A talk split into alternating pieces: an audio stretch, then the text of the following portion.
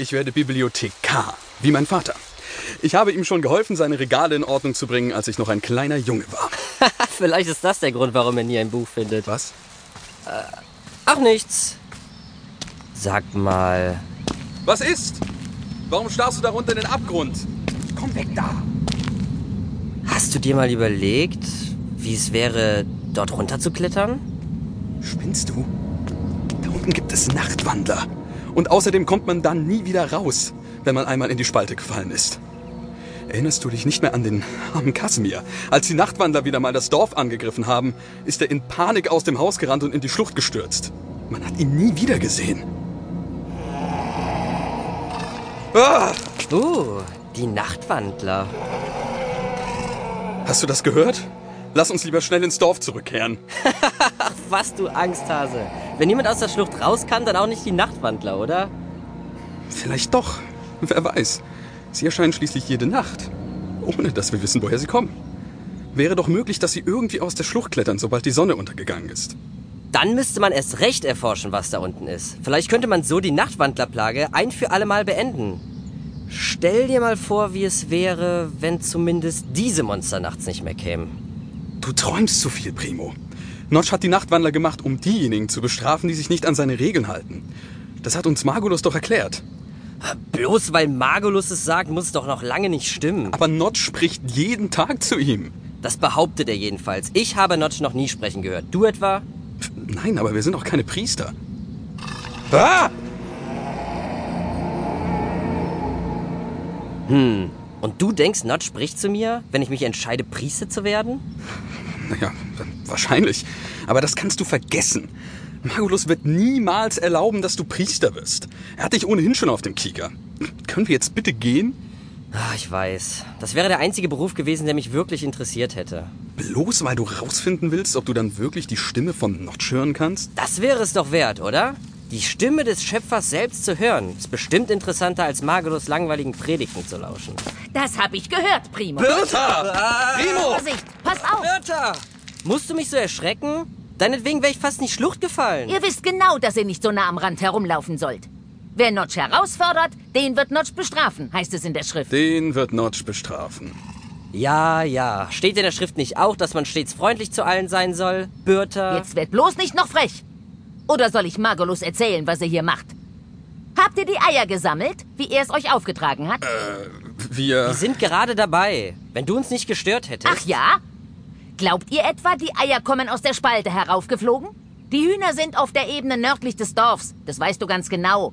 Wenn ihr jetzt nicht augenblicklich sammeln geht, wird der heilige Kuchen nicht mehr rechtzeitig zum Gottesdienst fertig. Ich fürchte, ich werde Magolus sagen müssen, dass du wieder mal ungehorsam warst. Er wird dich bestrafen. Alte Pizza. Dass du mich beleidigt hast, sage ich ihm auch. Komm schon, Primo. Mach es nicht noch schlimmer. Lass uns die blöden Eier sammeln gehen. Ja, schon gut. Los jetzt, Primo. Was für ein Angsthase. Ich werde schon noch rausfinden, was sich da unten befindet. Kolle, warte!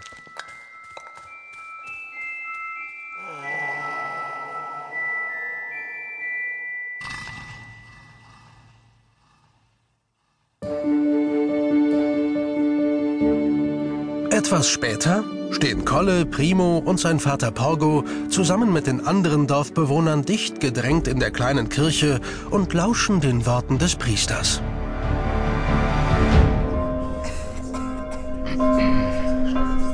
Und so steht es geschrieben. Wer die Gebote von Notch, unserem Herrn, befolgt, wer täglich fromm seine Arbeit verrichtet, wer nachts im Haus bleibt und am Tage fleißig ist, der wird eingehen ins Paradies. Wer aber ungehorsam ist und die Worte der Schrift missachtet, der wird hinabgestoßen in den Nether. So lasst uns nun den heiligen Kuchen teilen, als Symbol für die Einheit des Dorfs und die Güte des Schöpfers. Der heilige Der heilige Kuchen. Birta, Magulus Assistentin, reicht den Kuchen herum. Der heilige Kuchen. Jeder Dorfbewohner bekommt ein Stück. Danke. Nimm, Jager. Hm, danke. Danke, Bertha. Porgo. Danke, Birte. Hier, Golina. Der heilige Kuchen. Olina, nimm nicht so viel auf einmal. Entschuldige, Mutter. Der heilige Kuchen. Doch als Primo danach greifen will, zieht die Gehilfin des Priesters den Kuchen weg. Du nicht. Nur wer reinen Gewissens ist, darf vom heiligen Kuchen essen. Aber mein Gewissen ist völlig rein. Es ist praktisch noch unbenutzt. Warte nur, bis dir Magolus nach dem Gottesdienst eine Lektion erteilt. Du frecher Bengel. Still! Ich dulde keinen Streit in meiner Kirche. Äh, Der Kuchen ist verteilt? Dann lasst uns fortfahren. Wir danken dir, Notch, für diese Gabe. Ah, uns dankt er nicht. Obwohl wir es waren, die die Eier gesammelt haben. Primo, sei gefälligst still, wenn der Herr Priester seine Predigt hält. Und wir bitten dich, uns die Kraft zu geben, jenen zu verzeihen, die uns Unrecht antun und mit ihrem Gequatsche den Gottesdienst stören. Entschuldigung. Primos Vater senkt den Kopf, als sei er der Störer gewesen. Das ist Primo ziemlich unangenehm. Plötzlich kommen ihm Zweifel, ob er nicht doch etwas zu weit gegangen ist. Wir wollen nun das Wort von Notch hören, wie es geschrieben steht im heiligen Buch. Magulus geht zu der großen Kiste neben dem Altar, in der das Buch aufbewahrt wird. Als er den Deckel aufklappt, flattert ein Huhn daraus hervor. Was zum... Was ist das denn? Auf diesen Moment hat Primo die ganze Zeit gewartet. Doch nun, wo er gekommen ist, wünscht er sich auf einmal ganz weit weg. Als er den Streich zusammen mit Kolle ausgeheckt hat, wollte er sich eigentlich nur an Birta rächen. Die Idee, ein Huhn in der Kiste zu verstecken, erschien ihm außerordentlich lustig. Doch jetzt lacht niemand. Ganz im Gegenteil. Wer war das?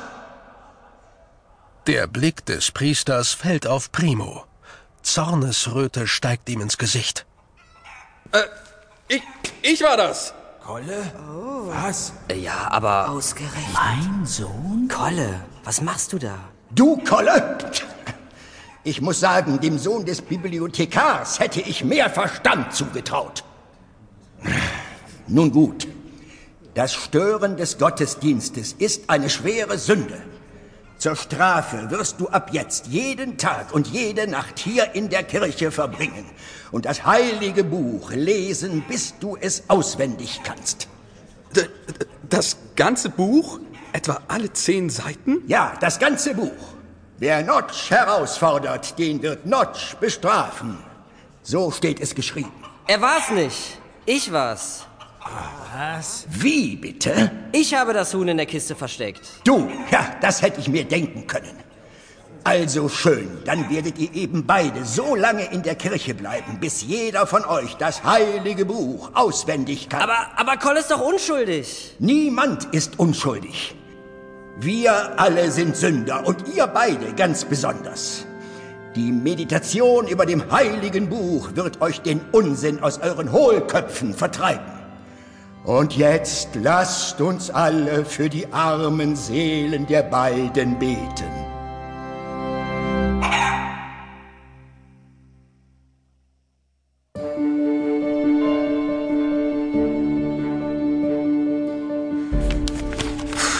Also nochmal. Wie lautet das erste Gebot? Ich bin Notch, dein Herr. Du sollst außer mir keine anderen Programmierer anbeten. Was ist das eigentlich? Was ist was?